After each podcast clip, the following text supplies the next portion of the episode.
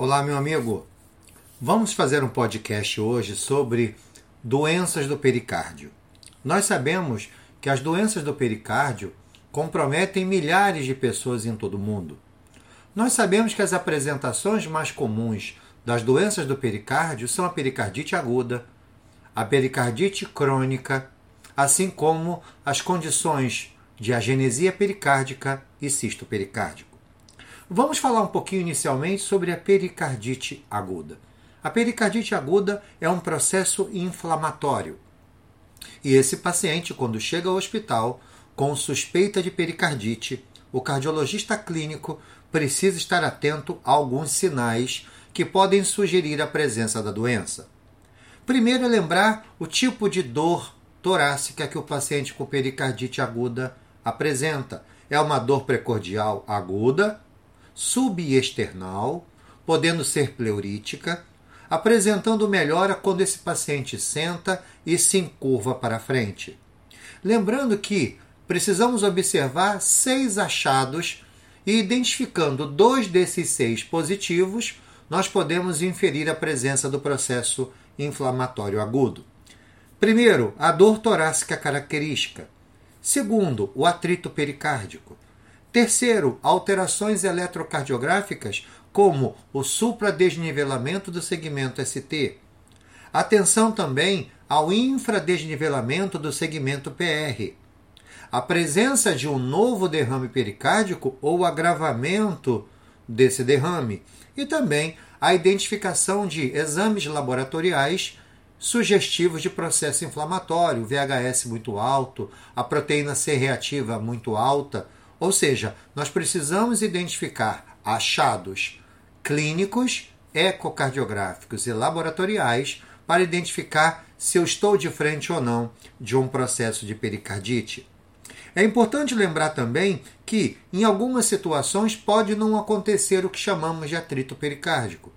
Vejam, a partir do momento que um processo de pericardite aguda desenvolve um derrame pericárdico, agora existe o afastamento entre o pericárdio visceral e o pericárdio parietal. E muitas vezes o atrito pericárdico não aparece mais durante o exame do seu cliente. Outra coisa, quando o eletrocardiograma não identifica isso, quando o ecocardiograma não identifica, muitas vezes Outros exames deverão ser feitos para avaliar e para observar se existe ou não o processo inflamatório. Outra coisa importante é que quando a pericardite aguda desenvolve o derrame pericárdico, nós sabemos que às vezes o derrame pericárdico ele é o primeiro achado. E aí fica aquela preocupação. O raio-x de tórax, ele vai observar o índice cardiotorácico aumentado? Lembrem, a literatura relata que para acontecer o aumento do índice cardiotorácico, há uma necessidade que dentro da cavidade pericárdica haja pelo menos 200 a 300 ml. Derrames com menos de 200 ml não modificam o índice cardiotorácico. Sabemos que existem dois documentos importantes publicados que falam sobre o manejo da doença pericárdica. Em 2013 foi publicado o documento da Sociedade Americana de ecocardiografia e em 2015 publicado um documento da Sociedade Europeia de Cardiologia. E é importante que leiam esses documentos para que nós possamos compreender os achados importantes a partir de cada patologia. Lembrem, é muito importante nós lembrarmos que pode acontecer derrame pericárdico sem a presença de doença do pericárdio. Então é muito importante nós lembrarmos isso. E outra coisa, é importante no paciente com pericardite aguda a gente estar atento a características primárias e secundárias que sinalizam o risco.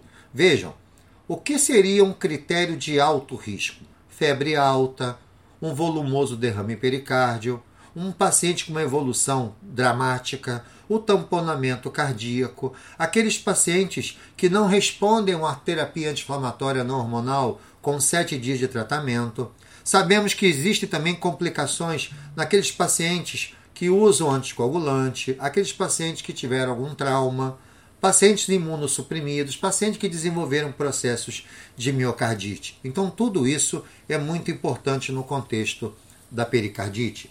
Outra coisa importante é lembrarmos que existe também o que nós chamamos de pericardite recorrente. É aquela pericardite que você tratou, a sintomatologia melhorou e novamente depois ele teve novos sintomas sugestivos de pericardite. Lembrando que a pericardite crônica ela só pode ser diagnosticada quando nós temos mais de três meses de evolução da doença. Outra coisa importante, temos que lembrar que o tamponamento e a pericardite constritiva são menos comuns de desenvolver pericardite recorrente. Agora vejam, é importante nós lembrarmos das complicações mais graves de um processo inflamatório, que é o tamponamento cardíaco e é a pericardite constritiva. Então, no nosso próximo podcast, vamos falar sobre o tamponamento cardíaco e teremos um podcast exclusivo sobre a pericardite constritiva. Um grande abraço